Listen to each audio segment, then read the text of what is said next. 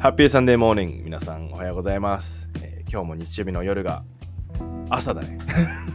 しょっぱなから間違えるって。日曜日の朝がやってまいりました、えーこのチャンネルは日曜日の10時からですね。あの写真家映像クリエイターとして活動する僕の、まあ、日常だったりとかクリエイターよくあるよねっていう話だったりとかあとは旅先とのエピソードとかを紹介する、えーポッドキャストになっております、えー今回はですねあの屋久島から配信してるんですけどもちょうど明日からあのインドに出発なんですよ。久々の海外ですね。あの僕のねあのインスタグラムとか見てくださってる方ずっと前から見てるとほとんどほとんどが海外の投稿ばっかりでで実際20代は海外に行ったことが多かったんですよね。で30になって、まあ、写真家としてあの独立したのが30になった年だったんですけどそこからあのやっぱりねニュージーランドっていう国を出てから日本に帰ってくるのかと思いきややっぱりあのアメリカに行ったりとか、まあ、いろんな国を転々としてましてあの日本でね何年間？2020年に帰ってきて、まあ、2020年の12月だから3年半ですね。これだけの長い時間日本から一歩も出ずに過ごしたっていうことが多分ねあの初めて海外出て出たのが二十歳だからそこから考えても人生で初めてなんですよ。初めて海外に行ってからこれだけ日本を出ずにずっと日本にいたっていう時間。なんかそう考えるとあっという間だったしなんでしょうね。自分の中でもすごいいろんな気持ちの変化があったのかなって思って。まあなんかどんな変化かっていうとものすごい自分が10代とか20代の時って外の世界に憧れてた。まあ強いて言うなら日本があんまりかっこよく見えてなかったからもっとかっこいいよく見える、まあ、白人のなんかこうなんて言うんですよね世界観とか作り出す世界っていうのにすごい憧れがあって、まあ、特にね小学校の頃とかバック・トゥ・ザ・フューチャーを毎日のように見ててなんかあの世界観に入りたいなっていう願望がすごいあったんですよね。まあそんなこともあって、まあその時はアメリカじゃなくてニュージーランドに行ったりしたんですけどその後外の世界に対しての憧れとかワクワクとかがすごい強かったんですけどなんかね日本に帰ってきたのが2020年でそこからなんかこう改めて、まあ、コロナっていうね縛りもあってコロナのおかげで日本をこうじっくりと見ることができたんですよね。まあこのお金と時間あるんだったら今までだったらもう次に行きたい国があるからそっちに行っちゃうっていうのがいけないからじゃあ日本国内であのどこ行こうかっていうので。まあそんなこともあって屋久島とも出会ったわけですし屋久島もねあの行くってなったら海外旅行と同じぐらいお金がかかることもあると思うのでまあ容易には行けないというかねまあそういうイメージもあるんですけどそう行くって決めたら行けるんだけどね。でもまあ海外に行けないからじゃあ屋久島に行こうっていうのも最初はねあったと思うんですよ。まあそんなこんなであの3年間半、えー日本で過ごして久々の海外。なんかねあのーワクワクしてますかっていうとなんか結構普通なんですよね。まあ海外海外はずっと行ってたから別に初めてでもないしなんかそういうワクワク感ではないけど久々にこう言葉もまあ英語は通じるけどね言葉も違い文化も違いみたいなところに身を置くっていうのが楽しみではあるけどなんかこうなんだろうね昔ほどそういうところを強く求めてないなっていう感じもしてきてなんかまあこれもね年齢を重ねることによって変化する、まあ、人間のあの感情なのかもしれないですけどそう。でもまあ純粋にね久々のインドは楽しみだしあのその後はネパールとタイラオスベトナムと久々にアジアの国を巡っていくので、えーまあねそこはすごく楽しみにしながらでもなんかこう3年半で日本で変化した自分が見る海外っていうのこことに関してはなんかまた違った景色で違った角度から見れるんじゃないかなとかね、まあ、あとは、まあ、この3年間半3年半 3年間半って言ってね。3年半で自分のカメラとか、あの映像とかねクリエイティブな能力も自分なりに育ててきて成長もできたのかなって思うしそれを、あのまあ、海外でどう発揮できるのかっていうのもねあの非常に楽しみなところで、まあ、そういうどういうね、あの作品ができたかとかどういうさあの風景を見てるかとかっていうのは SNS とかホームページで公開していこうと思うのであの見ていただけたら嬉しいと思います。はい。で、今日のテーマはですね、未来を思い描くっていうことを、あのにししたんですけど、まあ、ちょっと年末ですねっていうのにはまだ若干早いですかね。11月末だから。まあでも、あのー、もう2024年あと少しですねって言いたくなる気持ちとしては、あの僕カレンダー作ってるんですよ。いきなり宣伝っていうね。はい、カレンダーを作っておりまして、でこれを2024年カレンダーをかなりこだわってあの制作したんですね。で、ちょっと部数もあの多くしました。毎年100部限定で出してたんですけど、今回は400部制作あの制作しまして、で、まあ、それをですね、あの8月の29日、写真展の初日から販売始めまして、で、あの今11月なんですけど、まだあの手元にもですね、少し在庫が残っております。80部ぐらい、えー、残っていて、だから320部が、あのもう離れていったってことなんですよね。なんかこの時点ですごい自分の、まあ、満足しちゃいけないんだけど、400部っていうね、あの数、家に80部残っててもど出することもできないわけなので、あのぜひ旅立ってほしいんですけど、でも普段100部しか売ってなかったカレンダーを、あの320部ね、こうやってもういろんなところに旅立ってくれたっていうのは、あのなんかすごい嬉しいなっていうかね、今までの3倍以上の人がもうすでにあの手に取ってくれてるってね、あのすごい嬉しいなって思います。で、あのまあ、デザインの部分だったりとかそのコンセプトの部分とかもすごいこだわったんですけど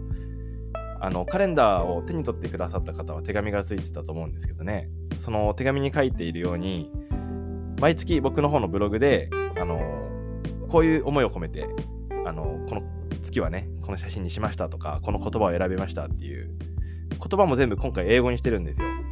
でちょっと読みづらいっていう方もその意訳がわかるようにでも意訳をそのまま後ろの紙に書いちゃったらなんかもうそれで終わっちゃうけど、毎月その月になったらブログで発表される。で、その言葉を選んだのはこういう思いがあってですよっていうのを公開していきたいなと思っていて、だからこのカレンダーを持ってくださった方と1年間付き合っていくような、そんなイメージで作ったんですよ。だからまあ僕もね、年12回だと言っても結構、あの、継続があんまり成功したことがなくてですね、YouTube とかもそうだけど、まあ、このラジオはね、数少ない継続できてることかな。そう、継続が苦手だと思っていたけど、そこに対する自分のチャレンジでもあるし、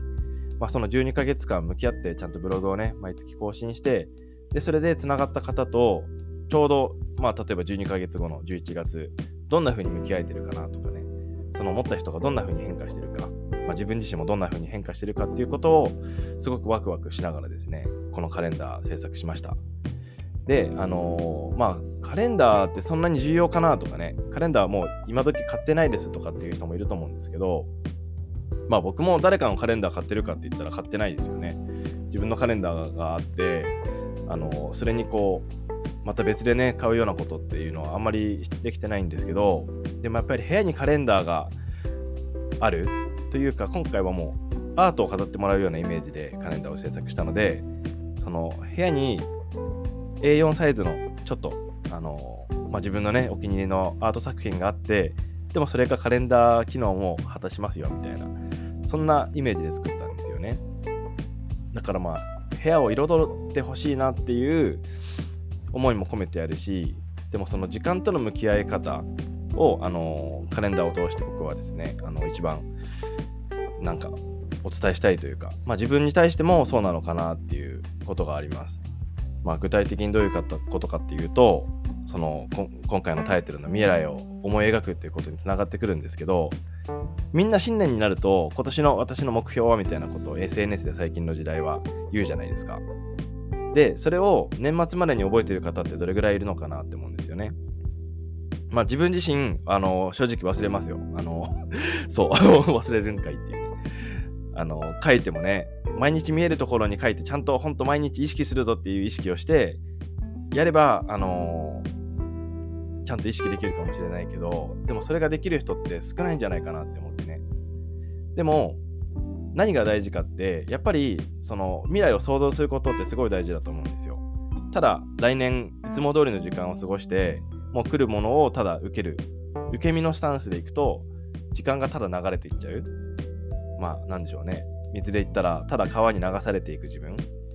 だけど川の上を自分でコントロールしながらいろんなところに行きながらいろんなものを見ながらね自分でコントロールしながら移動していく1年ってきっと楽しいんじゃないかなって。僕はそういう感覚で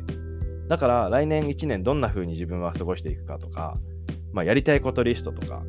欲しいものリストとかこういうものを、あのもうなんか具体的にしてでそれと1年間向き合っていくっていうことはあの夢の実現に実現するに対してすごい大事なんじゃないかなと思ってて。だからまあ例えば欲しいものリストであの、まあ、欲しいものが300万だったとします。300, 300万円のもの欲しいなって思ってだけど自分の収入が例えば年収400万でまあそれで考えると100万しか残んないってそれじゃ生活できないじゃないかって。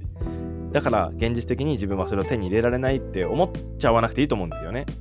その300万円っていう価値がついてるものはあの今300万円かもしれないけどまあそれを自分が手にした時にどうなるのかとかねそういう想像をしてワクワクした方が僕は楽しいんじゃないかなと思うしまあ僕もこうやってフリーランスとして収入としてはねあの来来月の収入とか再来月の再来月の収入とか全く未知数で生活してるわけなんですけどでもそれでもやっぱり欲しいものって変えてるんですよ。それって何でかっていうとちゃんとこうコンスタントな収入が入ってきてるからじゃなくてそれを手にした自分の未来が想像できてるからなのかなって。使うことによってもっとこういうふうに広が仕事が広がるよねとか自分の気持ちが豊かになるよねとかっていうふうに。まあ宿泊するホテルとかもそうですね。